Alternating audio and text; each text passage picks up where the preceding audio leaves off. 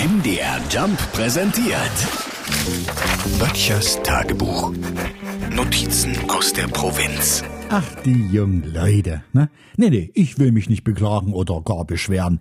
Zumindest über unsere hier draußen kann ich nichts Negatives sagen. Die grüßen, die helfen und wenn da einer von zehn rucht, dann ist es wirklich viel, ne?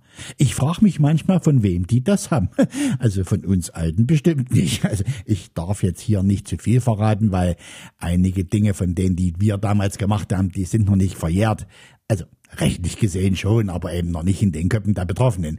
Wie komme ich jetzt eigentlich drauf? Ach ja, mir ist ja erst jetzt in diesen Tagen wieder aufgefallen, dass unsere Jugend hier draußen wirklich gut in die Welt hineinpasst.